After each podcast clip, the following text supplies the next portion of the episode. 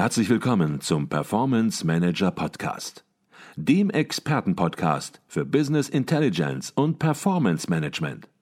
Inspirationen, Know-how und Impulse für Controller und CFOs, die noch erfolgreicher sein wollen. Ihr heutiger Gastgeber Peter Blum.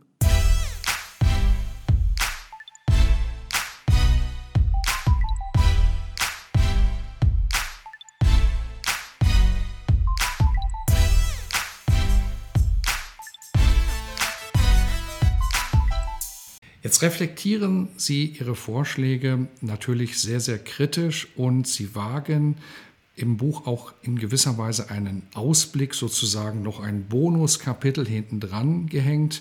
Und Dort äh, beschreiben Sie das Thema Akzeptanz und Verbreitung von Berichtsnotationsstandards. Das heißt, Sie beschreiben es nicht nur, sondern Sie bewerten entsprechend auch, was wird in den nächsten Jahren kommen, was wird möglicherweise Zukunftsmusik bleiben, respektive was wird in den nächsten Jahren wohl wahrscheinlich kommen. Vielleicht können Sie dort ein bisschen was sagen noch, was Sie klar erwarten, wie es sich in den nächsten Jahren in Unternehmen bezüglich einheitlicher Berichtsnotationsstandards aus Ihrer Sicht entwickeln wird?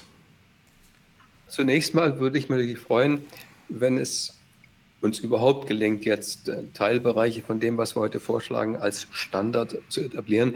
Ich meine, es ist ja schon ein bisschen maßlos, was wir da machen. Wir, wir nennen das internationale Standards. Aber Standards wird es erst dann, oder ein Standard wird es ja erst dann, wenn es auch wirklich genutzt wird. Das ist ja schon ein bisschen Marketing, wenn man das als Stand, internationale Standards bezeichnet und es wird in Uruguay noch gar nicht genutzt. Also eigentlich muss man sagen, der, der, der, der Nutzen von Standards ist der, dass die Standards genutzt werden. So verrückt es ist, nicht? Also äh, es reicht ja nicht zu sagen, äh, wir haben jetzt Standards, sondern sie werden dadurch Standards, indem sie jetzt wirklich auch international genutzt werden. Wir sind auf einem guten Weg und wir haben mit der Version 1.1 eigentlich Abstriche gemacht zu dem, was ich schon vor 15 Jahren erzählt hatte, weil der Jürgen Feist dazu kam vor fünf, sechs Jahren und sagte, Rolf, das ist alles viel zu kompliziert, wir müssen uns mal konzentrieren. Wir nehmen mal die wichtigen Sachen und wir haben den die Top 10 uns vorgenommen. Es gab den die Top 10, da gab es ein großes Projekt und wer ist, was ist wichtig, was ist nicht wichtig und haben uns dann auf auf einen Posterstandard geeinigt, wo dann 100 Regeln drauf waren. Das ist so der heutige Stand, weil wir gemerkt haben, es überfordert die Leute, wenn wir anfangen und dann mit einem riesen Regelwerk kommen. Das ist so, wenn Sie jetzt einem, einem Kind mit sechs, sieben Jahren, das jetzt anfängt, Klavier zu spielen, äh, ein komplexes äh, Musikstück zur Aufgabe geben. Ich meine, die Kinder fangen auch mit einfachen Noten. Und so haben wir uns jetzt entschieden, wir fangen mal an mit dem, was wichtig ist, mit dem man anfangen kann, haben aber im Hinter Hinterkopf jetzt schon Überlegungen angestellt, wie geht es denn weiter? Das große Problem, was wir nicht haben, ist, wenn Sie mal anfangen jetzt und sagen, das ist unter unser Unternehmensstandard, wir machen jetzt ist es blau und das ist so und so, und in fünf Jahren, dann ändern wir das. Nee, Sie ändern das nie wieder. Das heißt, so ein Standard, den Sie mal verabschiedet haben, zum Beispiel bei der Bundesagentur für Arbeit, kann ich Ihnen sagen, da haben wir damals noch die alte Version gehabt, da war es ist blau, da war noch ist blau vor mhm. 15 Jahren und, äh, und äh, der Forecast war, ich glaube, ocker und die Vorjahr war hellblau. Also da haben wir noch Farben gehabt drin, ja. Und jetzt reden Sie mit den Leuten, die jetzt 20.000-fach jetzt das gelernt haben, das ist blau ist. Jetzt kommen Sie und sagen, nee, nee, nee, Farbe haben wir nicht. Das heißt also, die, diese, diese, diese Standards muss man sehr wohl überlegen und man muss dabei denken, was kommt denn noch? Haben wir noch genügend Gestaltungsmunition, um auch noch die offenen Themen zu lösen. Zum Beispiel haben wir, um nur mal zwei zu nennen, die Frage, wie sieht eigentlich Umsatz aus und wie sehen Kosten aus? Wir haben heute ein Konzept, wie sehen die guten und schlechten Abweichungen aus? Nicht? Also äh, schlechte Abweichungen sind Kostensteigerungen, die sind rot. Und schlechte Umsatzabweichungen sind Umsatzreduzierungen, die sind halt auch rot. Also Rot ist beispielsweise genutzt für, äh, für schlechte Abweichungen. Und jetzt müssen wir aufpassen, wir haben die Formen schon benutzt, wir haben die Farben schon benutzt, wir haben schon ein paar Zeichen benutzt. Was bleibt uns denn jetzt zum Beispiel um die Frage jetzt, äh, wie sieht Personalstand aus und wie sieht meinetwegen Eigenkapitalrendite aus und solche Dinge? Das ist nur ein offenes Thema. Oder wie sehen Milliarden, Millionen und Tausende aus? Mhm. Oder wie sehen Dollar und Euros und andere Währungen aus? Es gibt noch viele Themen. Und jetzt kommt eben diese zentrale Frage, was ist etwas, was generell von Bedeutung ist? Also wirklich vom Krankenhaus bis zur Flugplatzsteuerung und von, wie, wie Jürgen gesagt hat, Bettenbelegung äh, bis hin zur Cashflow-Rechnung. Cashflow äh, und da muss man aufpassen, dass man eben nicht überregelt und man muss erstmal die wichtigen Sachen machen, aber im Hinterkopf, das ist wichtig, im Hinterkopf behalten, was kommt denn vielleicht noch? Und das sind so Themen, mit denen wir uns jetzt beschäftigt haben. Im, Im, Buch haben wir zum Beispiel einen Vorschlag gemacht für die Messgrößen. Ist von der Community überhaupt noch nicht gutiert worden. Also wir sind da noch ein bisschen im Streit mit unseren, mhm. mit unseren äh, Mitgliedern, weil die meinen, das ist also kompliziert. Und wir haben einen Vorschlag gemacht für die Skalierung. Wir sehen Milliarden, wir sehen Tausende aus und so weiter aber das ist noch nicht in die Standards reingeflossen. Und wir haben so ein Prozedere, dass wir sagen, bei unserer Jahrestagung, die wird dieses Jahr virtuell sein, wir haben sonst Jahrestag, da wird vorgeschlagen, was sollten wir noch mit aufnehmen. Und die Leute waren sehr restriktiv und zurückhaltend, was noch zusätzliche Regelungen angeht. Also wir wollen aufpassen und denken, dass wir noch ein paar Jahre brauchen, bis wir die Version 2 rausbringen können, wo denn solche Sachen geregelt sind. Mhm, wunderbar. Man merkt, wie detailliert Sie sich Gedanken machen und möchte jetzt noch mal ein Experiment starten und mal schauen, ob es überhaupt gelingt. Wenn Sie versuchen müssten, Ihr Buch, über das wir jetzt sehr intensiv gesprochen haben, möglicherweise haben Sie so lange noch nie über Ihr Buch gesprochen, wenn Sie das nun in ein, zwei Sätzen zusammenfassen müssten, sozusagen im Sinne von, warum soll jemand im Unternehmen oder an der Uni Ihr Buch kaufen? Wie würden Sie das machen? Also ich denke, dass wir mit dem Buch jetzt sozusagen beweisen können, beweisen wollen, dass eben diese Semantik, Jürgen hat es vorher schon erwähnt, ein zentrales Thema ist. Ich muss sagen, meine ersten Seminare waren die, du musst Message haben und Struktur haben und äh, Informationsdichte und bla bla bla. Und ganz zum Schluss machst du ein bisschen Semantik. Heute stellen wir fest, dass die Semantik ein zentrales Thema ist. Jetzt du, Jürgen. Okay. Ich würde dem Buch möglicherweise dann diesen Satz als Titel voranstellen. Ich würde das Buch dann nennen Noten lesen und schreiben für Berichtsersteller und Berichtsempfänger. Wunderbar. Auf einen Punkt gebracht.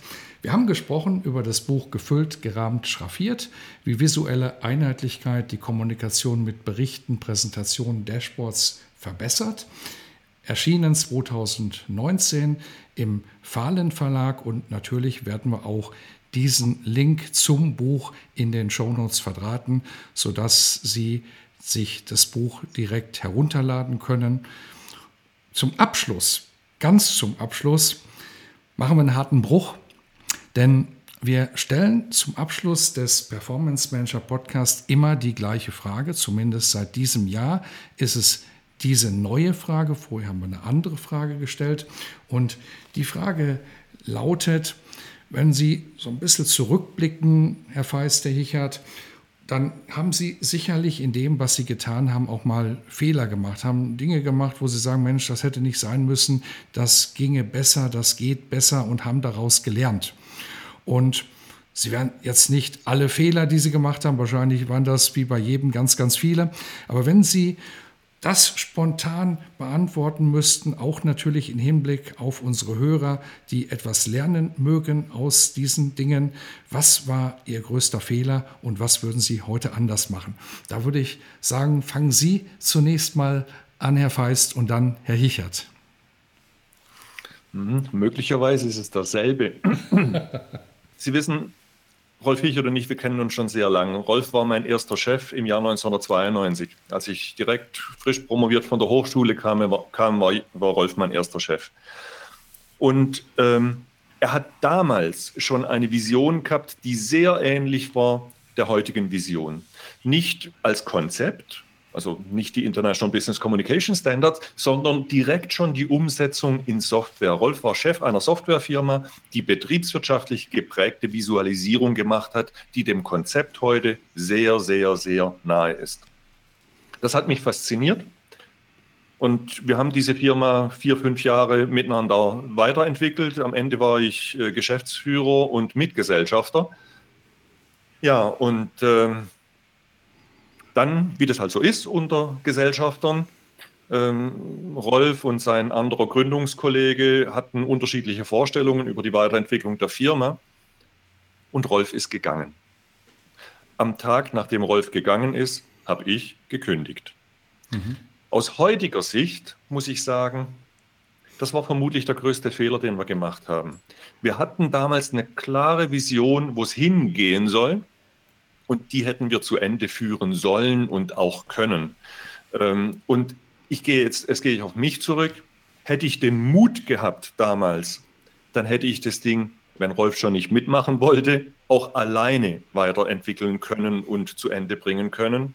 Den Mut hatte ich nicht. Also bin ich 15 Jahre irgendwo in der Softwarebranche rumgetingelt, in unterschiedlichen Führungspositionen, um dann vor sechs Jahren wieder zurück zu Rolf zu gehen, um unser Thema zu Ende zu bringen. So weit habe ich gar nicht zurückgedacht. Also äh, an 1997. Ich dachte jetzt an einen Fehler jetzt im Zusammenhang jetzt mit, mit, mit unserem Buch, aber das ist klar, da habe ich die gleiche Meinung wie du jetzt. Aber das war 1997, also schon ein paar Jahre her. Mhm. Und in der Zwischenzeit warst du mein Chef, äh, wo ich Geschäftsführer war von einer Softwarefirma in Zürich. Da war der Jürgen mein Aufsichtsrat oder Verwaltungsrat. Insofern haben wir da wechselnde Rollen gehabt. Aber jetzt nochmal was ein Fehler war, ich, ich weiß nicht so, ob man das so als Fehler sagen, nennen mhm. kann. Ich habe am Anfang ein bisschen so, so ähm, lehrerhaft immer rumgemacht, also an der Qualität der Botschaft und was willst du überhaupt machen. Wir haben uns sehr viel beschäftigt. War, da war ich noch so Berater von McKinsey, sehr stark beeinflusst und habe gesagt, ihr müsst doch eine klare Struktur haben und habe dann versucht, rumzunörgeln an diesen, an diesen Berichten in diesen großen Konzernen. Das kam einfach nicht gut an. Ich habe einfach zu viel gemeckert und habe viele Vorschläge gemacht und die fanden das ziemlich, äh, ja, fand die nicht so gut. Und jetzt sind wir bescheidener und sagen, ja Leute, ist, guckt euch das an und dann fangt mal an mit, mit der Semantik und dann werdet ihr schon sehen, dass es euch hilft. Wir sind jetzt ein bisschen entspannter rangegangen. Wissen Sie, wenn Sie sich verrennen jetzt und Sie, Sie sind da externer und Sie streiten sich mit den Leuten rum, dass Sie doch eigentlich im Prinzip ein ganz anderes Problem haben als Ihre Berichte. Mhm. Sie haben nicht ein Problem, dass das Geschäftsmodell nicht funktioniert, dann, dann ist das nicht so hilfreich. Mhm. Wenn der Controller, der kriegt dann Angst, dass da jemand kommt und am ganz Grundsätzlichen rummacht. Mhm. Jetzt sind wir bescheidener geworden und wir sagen, okay, wir, wir konzentrieren uns darauf und haben eben diesen Schwerpunkt jetzt auf dieses semantische Thema gelegt und wir fahren damit ganz gut. Man, man kann nicht alles. Es gibt in diesen großen Unternehmen natürlich viele Dinge, die man eigentlich ändern sollte. Jetzt sind wir bescheiden und wir fangen halt mit der Semantik mhm. an. Das war ein Fehler. Also ich glaube, wir hätten da ein bisschen bescheidener rangehen müssen am Anfang. Mhm die Bescheidenheit, die Sie heute an den Tag legen, und ich höre ein bisschen raus, das war nicht immer so, aber die Bescheidenheit, die Sie beide heute an den Tag legen, die beeindruckt mich persönlich auch sehr. Sie legen keinen Wert auf Statussymbole, Sie legen keinen Wert darauf, dass sie recht haben, sondern sie machen Vorschläge, konstruktive Vorschläge. Sie spielen ihre Dinge ein bisschen zu tief beinahe, indem sie sagen, das sind manchmal banale, primitive Gedanken. Das Gegenteil ist der Fall und das weiß auch jeder. Sie haben hier Großes geleistet. Sie haben einen wesentlichen Beitrag geliefert zu verbindlichen, einheitlichen Notationsstandards im internationalen Umfeld, dass solche Dinge Zeit benötigen. Das ist natürlich. Jeder kennt sie, zumindest im europäischen Raum. Und von daher beeindruckt mich das sehr. Und Sie sind mit dieser Bescheidenheit auch in gewisser Weise mit Sicherheit ein Vorbild für viele Manager, die hier entsprechend diesen Podcast hören und ja, mal drüber nachdenken dürfen, ob das nicht möglicherweise auch ein Weg ist, mal einen Gang zurückzuschalten und trotzdem Großes zu bewegen.